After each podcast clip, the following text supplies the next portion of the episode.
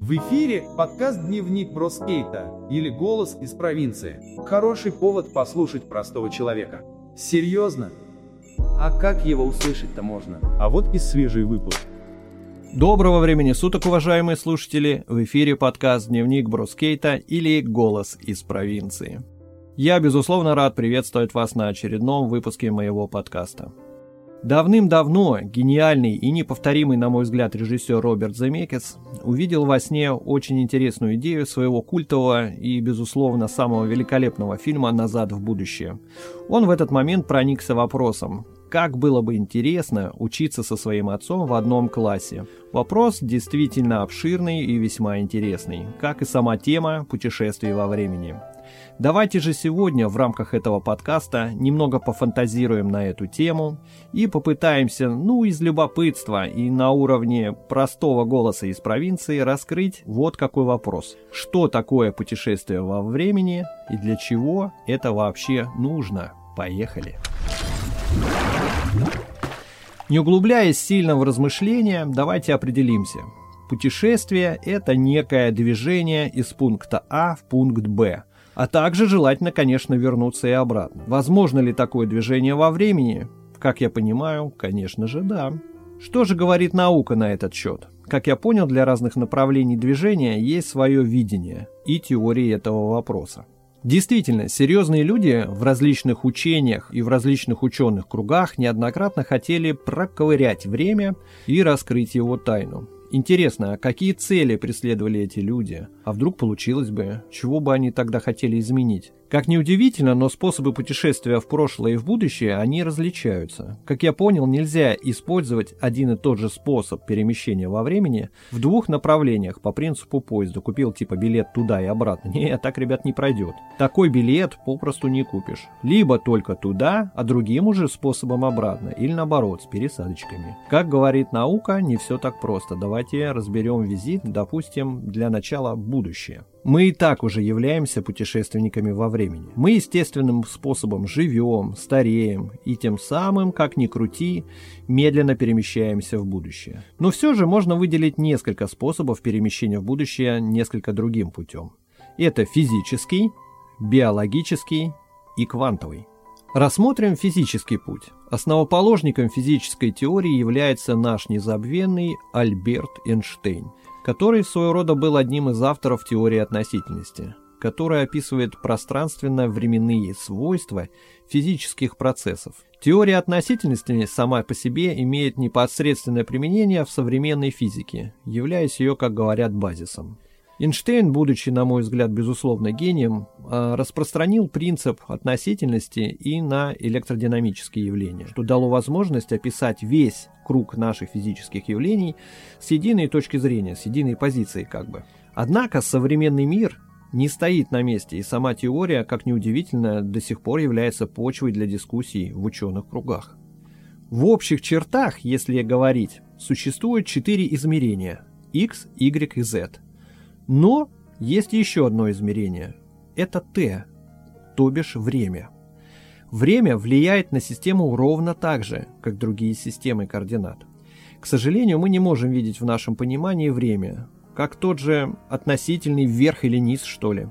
Так вот, объяснить это можно тем, что наш мир – это проекция четырехмерного пространства в трехмерное.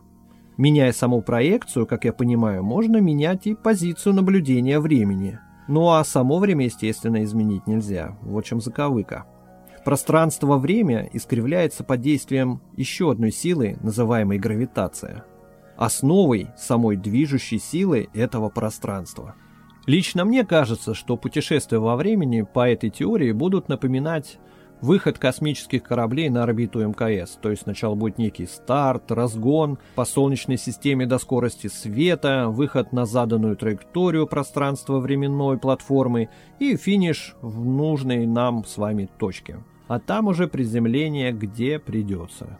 По-моему, слишком круто. Самый популярный способ, воспетый в фантастических фильмах, это биологический. Он заключается в остановке некого метаболизма тела с последующим восстановлением, например, криоконсервация, то бишь, другими словами, заморозка. Как Капитан Америка проснулся спустя годы, Вот типа по такому принципу. Уснул такой, когда надо, сотню лет назад, и проснулся, когда надо, в будущем. Лично для меня, конечно, такой способ немного жутковатый. Нужно признаться, что уже сегодня криоконсервация используется для хранения живых клеток и всего подобного. Стало быть, по сути, этот метод может быть и действенный. Однако представить, что ты замерзнешь, как лягуха, как-то жутковато мое Сейчас для этого метода используют жидкий азот, хотя по сути для живых клеток низкие температуры они крайне опасны. Кристаллизация внутриклеточной воды приводит к увеличению внутреннего объема мембранных структур, и клетка может быть разрушена. Этот эффект называется креповреждение. Представьте себе кружку воды, которую мы поставили в морозилку, ее лед разорвет. Здесь тоже такой же принцип. Стало быть, мы еще не до конца владеем данными технологиями, как мне кажется, и находимся только лишь в начале пути. Чтобы избежать повреждения таких клеток, необходимо добавлять в состав криопротекторы. Это специальные вещества, почти как при бальзамировании. А после разморозки эти вещества нужно как-то удалять из объекта. Еще нужно как-то будет очнуться.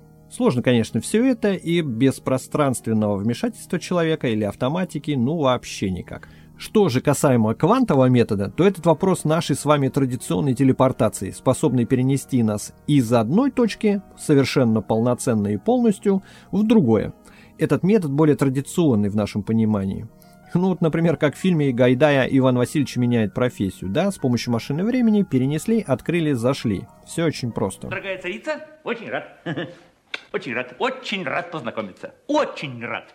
Здравствуйте, царь. Очень приятно. Царь. Очень приятно, царь. Очень приятно. Здравствуйте, царь. Очень приятно, царь. Царь, очень приятно. Здравствуйте, царь. Очень приятно. Очень... Для чего же нам, по сути, визит в будущее?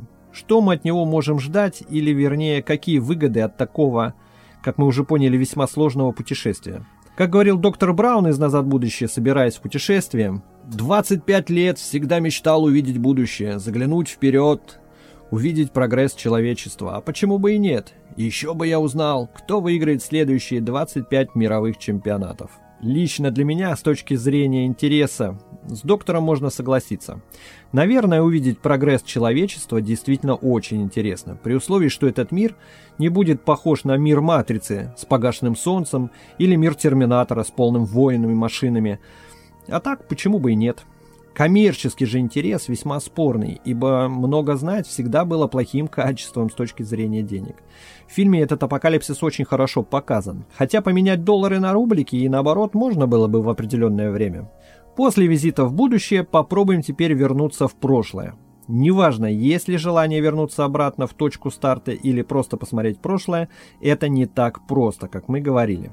Путь этот в корне отличается от нашего предыдущего. Вернемся в прошлое, мы сможем лишь использовать следующие научные теории и подходы. Это кротовые норы, космические струны или так называемое уравнение Эйнштейна. Что же представляет из себя кротовая нора в рамках пространства и времени? Кротовая нора, или как ее еще называют червоточина, это некая гипотетическая особенность пространства-времени, представляющая собой в каждый момент времени некий туннель в пространстве.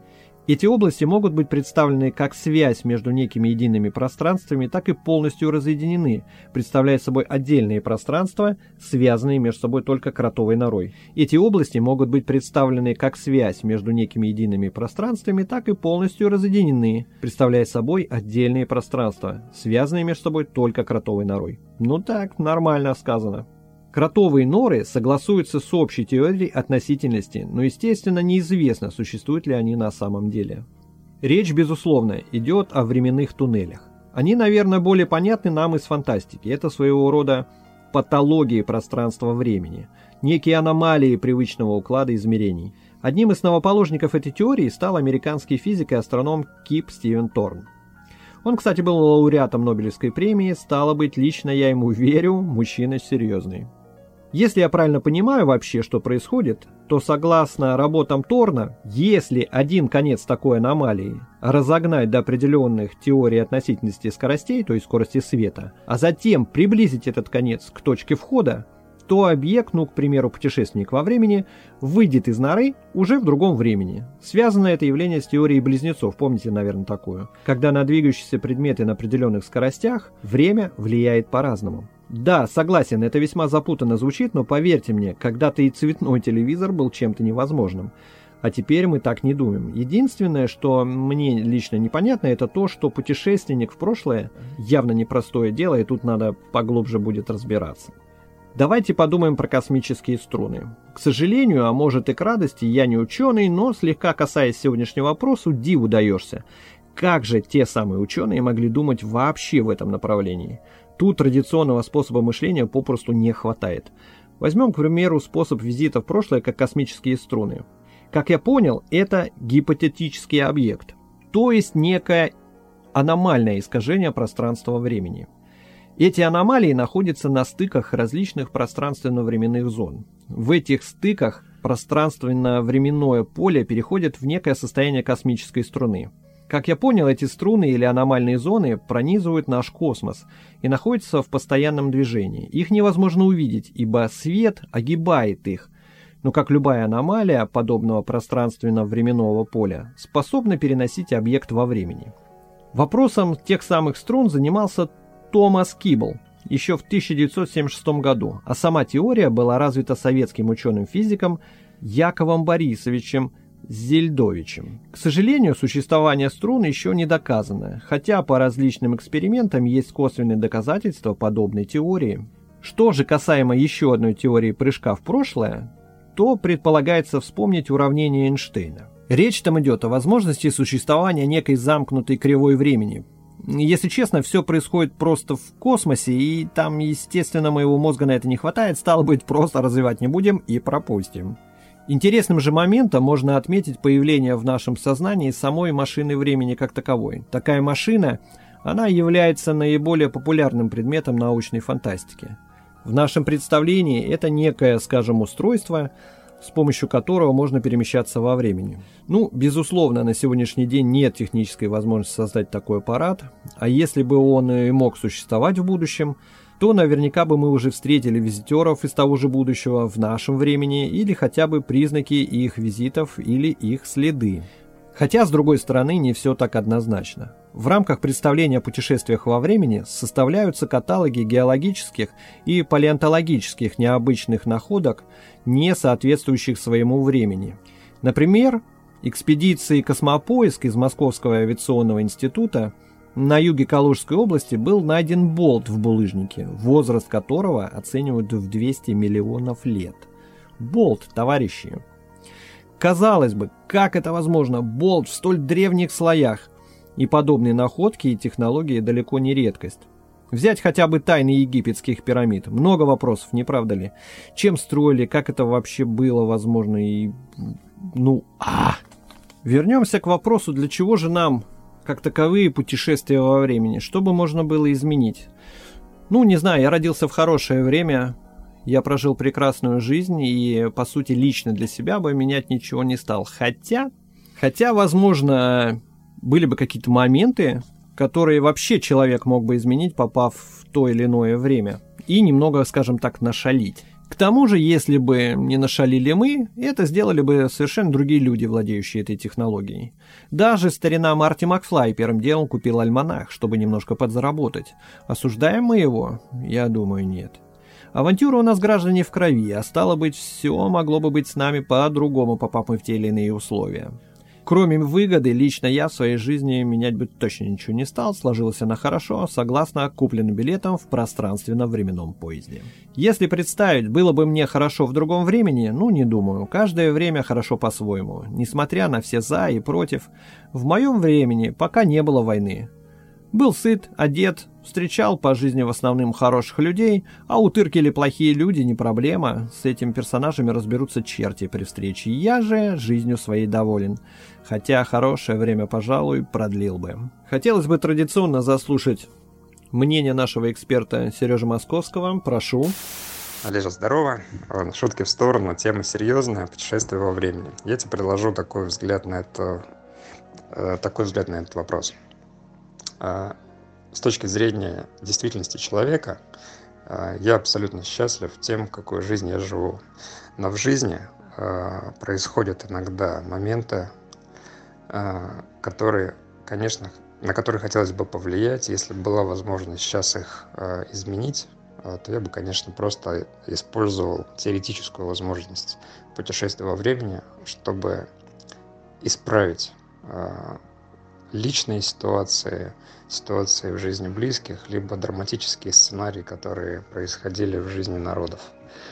Э, ну, в, в разрезе сегодняшнего разговора не буду глобалистом, а просто на примерах э, того, когда болеют э, близкие, чтобы была возможность вернуться назад и уже с сегодняшними знаниями попробовать повлиять, либо предугадать какие-то вещи, когда нужно здравый смысл, чтобы повлиять, помочь и исправить что-то, что сейчас уже исправить нельзя. Да, а, я так в разрезе этого, конечно, я сторонник идеи а, теоретической возможности перемещения во времени. С точки зрения а, заглядывания в будущее, я, наверное, отношусь к людям, которые хотели бы просто жить с верой в хорошее,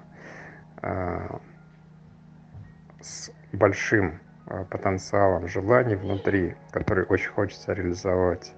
Ну и, как говорит мудрость, э, накопленная человеческая, чтобы мечты сбывались, их нужно хорошо мечтать, хорошо продумывать, э, концентрироваться на них и, тогда, и, ну, и, и делать что-то, чтобы они воплощали в жизнь. Вот. Все остальное, наверное, нет. И вкус мороженого из прошлого хочется повторить, но хочется, чтобы он был доступен нашим детям здесь и сейчас. Поэтому э, наша задача, э, помня прошлое, пробовать не терять это в настоящем. Peace, всем на связи, это эксперты. Остается вопрос, какие же интересные люди были и есть эти ученые, которые решают эту задачу даже сегодня. А может быть, старик Альберт и решил эту задачу, просто нам не все говорят? Сегодня уфологов и мистиков считают чудаками, а может все не так и просто.